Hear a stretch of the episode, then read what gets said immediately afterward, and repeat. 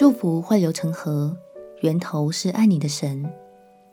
朋友平安，让我们陪你读圣经，一天一章，生命发光。今天来读以西结书第二十九章。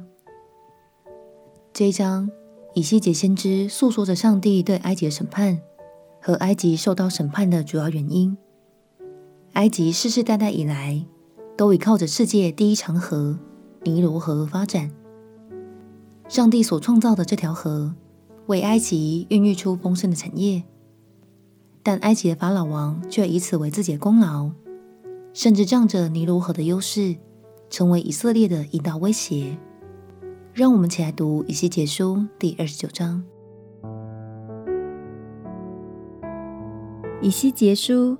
第二十九章，第十年十月十二日，耶和华的话临到我说：“人子啊，你要向埃及王法老预言攻击他和埃及全地，说主耶和华如此说：埃及王法老啊，我与你这卧在自己河中的大鱼为敌。你曾说，这河是我的，是我为自己造的。”我耶和华必用钩子钩住你的腮颊，又使江河中的鱼贴住你的鳞甲。我必将你和所有贴住你鳞甲的鱼从江河中拉上来，把你并江河中的鱼都抛在旷野。你必倒在田间，不被收敛，不被掩埋。我已将你给地上野兽、空中飞鸟做食物。埃及一切的居民。因向以色列家成了芦苇的杖，就知道我是耶和华。他们用手持住你，你就断折，伤了他们的肩；他们倚靠你，你就断折，闪了他们的腰。所以主耶和华如此说：我必使刀剑临到你，从你中间将人与牲畜剪除。埃及地必荒废凄凉，他们就知道。我是耶和华，因为法老说：“这河是我的，是我所造的，所以我必与你并你的江河为敌，使埃及地从瑟弗尼塔直到古实境界，全然荒废凄凉。人的脚、兽的蹄都不经过，四十年之久，并无人居住。我必使埃及地在荒凉的国中成为荒凉。”使埃及城在荒废的城中变为荒废，共有四十年。我必将埃及人分散在列国，四散在列邦。主耶和华如此说：满了四十年，我必招聚分散在各国民中的埃及人。我必叫埃及被掳的人回来，使他们归回本地巴特罗，在那里必成为低微的国，必为列国中最低微的。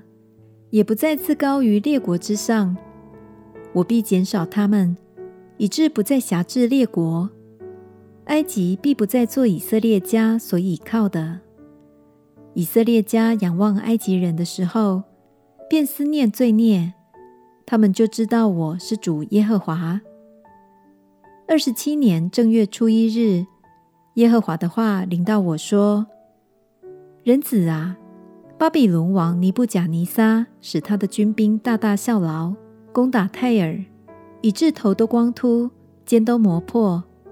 然而他和他的军兵攻打泰尔，并没有从那里得什么酬劳。所以主耶和华如此说：我必将埃及地赐给巴比伦王尼布甲尼撒，他必掳掠埃及群众，抢其中的财为掳物，夺其中的货为掠物。这就可以做他军兵的酬劳。我将埃及地赐给他，酬他所效的劳，因王与军兵是为我勤劳。这是主耶和华说的。当那日，我必使以色列家的脚发声，又必使你以西结在他们中间得以开口，他们就知道我是耶和华。神说：“埃及王法老啊，我与你这卧在自己河中的大鱼为敌。你曾说，这河是我的，是我为自己造的。神指责法老因为骄傲，最终变成了尼罗河里随处可见的凶猛鳄鱼。亲爱朋友，其实你的生命中也有一条河哦。你的事业、成就和各样祝福，像是你的孩子们、你的健康与财富等等，都会流成这条长长的河。就让我们彼此鼓励，永远纪念这条河的源头是主，是爱我们的神赐给我们的祝福。相信当我们常常想起神是造物主的身份，就能越发长成一颗谦卑、感恩、敬畏主的心。我们前祷告，